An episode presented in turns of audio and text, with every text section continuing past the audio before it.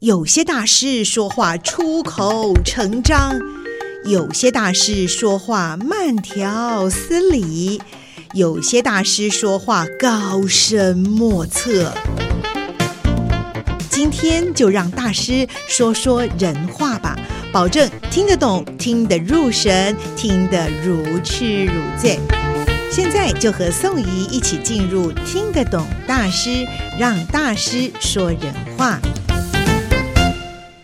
Hello，各位听众朋友们，大家好，欢迎进入今天的听得懂大师。在今天，宋怡呢要来带大家呢拜访的这位大师呢，真的是大师中的大师，而且他非常的了解我们历史上的大师。 今天我们所要拜访采访的就是我们台湾大学呃文学院的副院长李贤忠李教授，副院长您好。您好，主持人好，各位听众朋友，大家好。哎，我们从这个副院长呢磁性又亲切的声音当中呢，就可以知道，我们从当这个副院长的这个智慧啊，还有他所表达的内容当中，一定让我们很容易的可以进入到大师的境界。那么今天我们到底是要来认识哪一位大师呢？我想啊，我们就从呃我们在中国历史上面大家听过。呃，大概知道他的学说，但是又不是那么清楚的。我觉得这样充满了好奇心，好像有一层薄薄的面纱在那边有待揭开哦，可能是这个最有这个探讨价值跟意义的。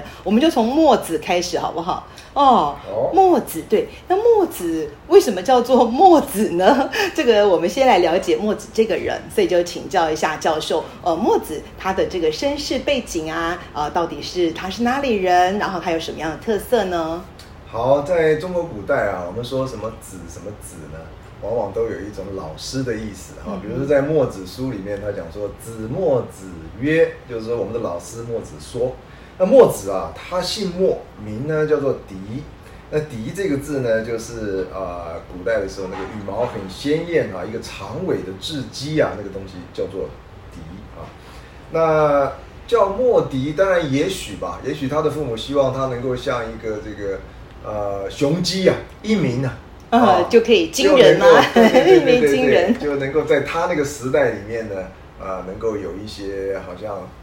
呃，明出了一第一道的这个这个日光，哦啊，他等于是是开他他因为墨子这个人，他是一个墨家的一个开宗的一哦个第一人嘛，对啊，是。那他呢是战国初期的鲁国人啊哦啊，对鲁国人对呀、说到这个鲁国，我就觉得听起来好像印象挺深刻的，是不是？我们孔子先生也是对鲁国对人，对是孔老吧夫子也？是他们也是鲁国是人。的，是 嗯的，哼哼，对。那当然，我们学学者在研究的时候啊，有些人的这个考证的观点不一样啊，有些人认为他是宋国人，有些人认为是楚国人。哦，也有哦一些不那同的考对证对对说法。嗯，所以，如果我们从一个历史动态发展的观点来看啊，其实墨子的先人呢，他们是小诸国啊，小诸国小诸国，哎小猪国，哎，一个猪，然后一个这个耳朵那个猪啊。哦然后就是他是一个宋国的附庸啦，因为哦那个战国时代嘛，哈，是经过了很多的战乱，呃，一下子这个区域属于这个国家是，或者一下子这个区域，啊了比解如说宋国跟鲁国他们战争啊，嗯嗯战战争了之后呢，在春秋末期的时候呢，这个小诸国这块地方啊是就割给了鲁国，哦，就属于鲁国的这个区域，哦哦，然后呢，那那墨子是战国初年生的嘛，是所以我们以时间来看的话，他还是鲁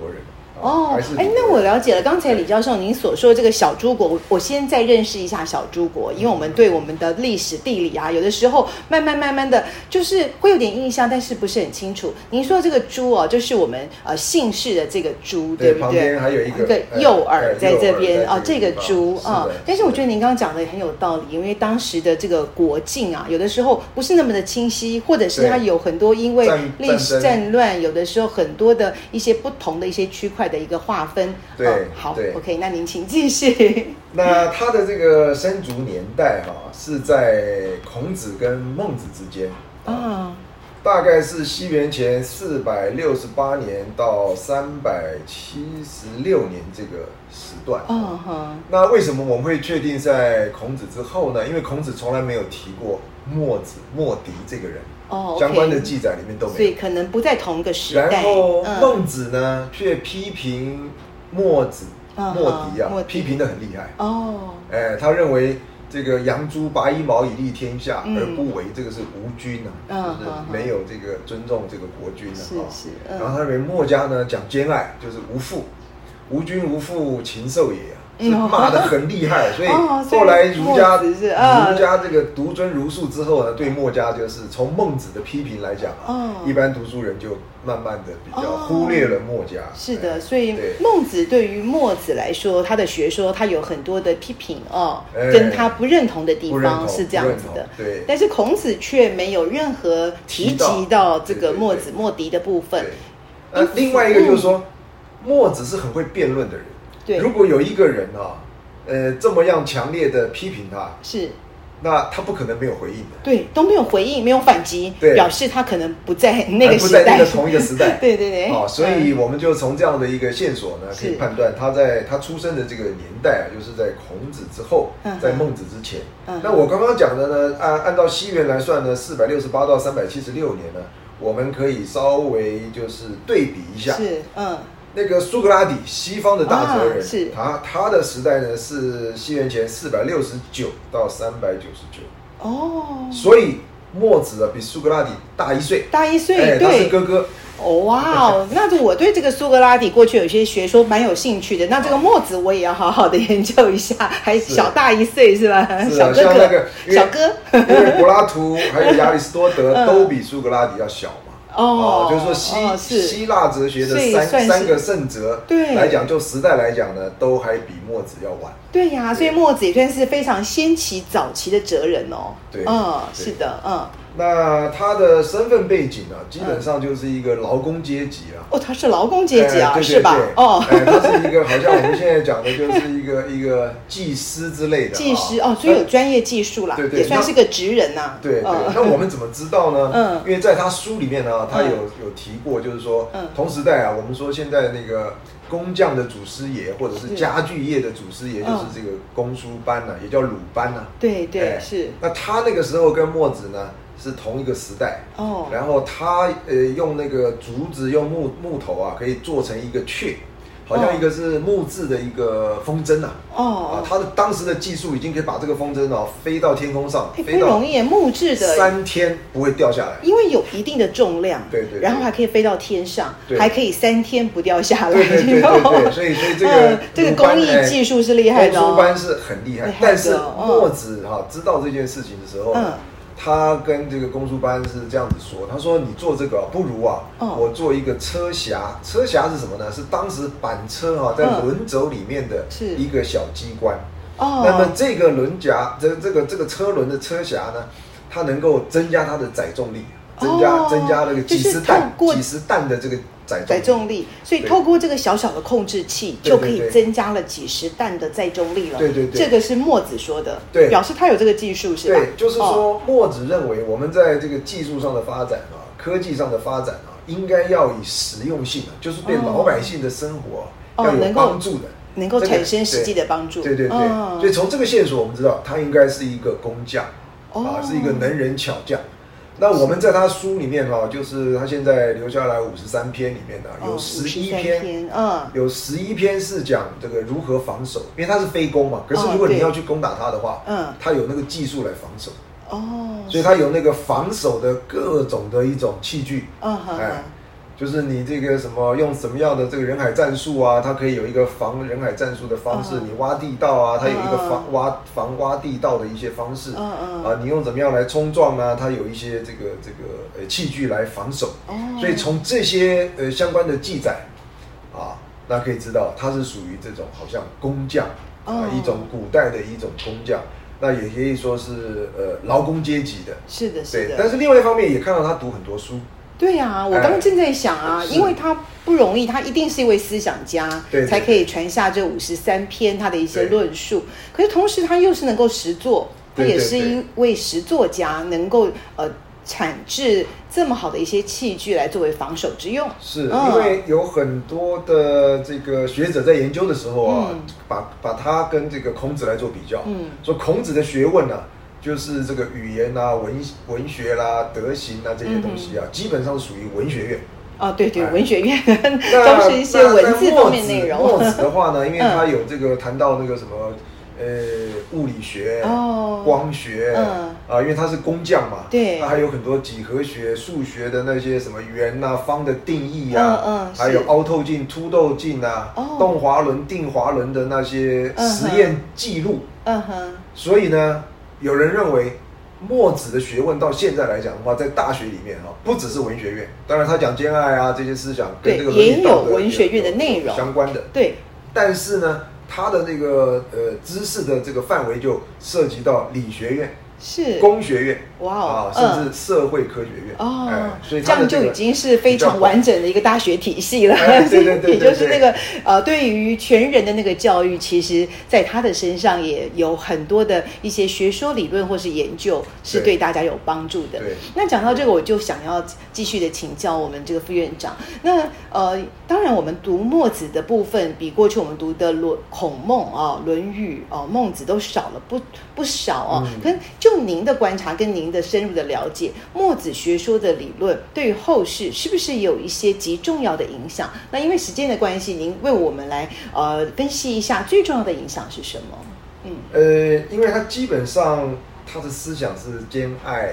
非攻嘛，对，然后他这个兼爱非攻的思想呢，又是跟儒家的仁爱的思想是有关系的。嗯哼，因为儒家是认为要有等差亲疏之爱嘛嗯、对哦就是跟我的血缘关系越近的，我要爱的比较多；嗯那跟我血缘关系比较远的，我就爱的比较少。嗯嗯，可是因为你想想看，墨子他是站在一个劳工的阶层，嗯是社会上比较中下阶级的阶层对，，是，他说：“你们这些儒者啊，就是要老吾老以及人之老，幼吾幼以及人之人之幼幼。但是嗯你们这些贵族哈、嗯还没老完你们的老，嗯你们还没有爱完你们幼之幼，该你们的幼。该爱的那些人，对我们这些人都吃不饱穿不暖，都都会都饿死还没有。人管呢，是吧？对对 对，所以他说啊，我们这个嗯爱啊，不应该是这种啊等差亲疏的，哦不应该以血缘关系的远近啊、哦作为我们是爱厚薄的一个根据啊。嗯哼哼，是我们应该要像上天一样，普遍的爱所有的人。嗯当上天那个普降甘霖的时候，是对不管你是地位高的、地位低的对，是贵的、是贱的是啊，是穷的、是富的，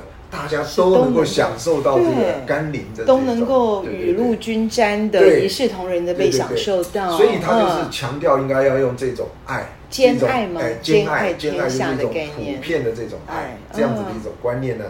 啊，来面对嗯整个的普罗大众。嗯啊哼，所以他，但是后来因为他的他那个就是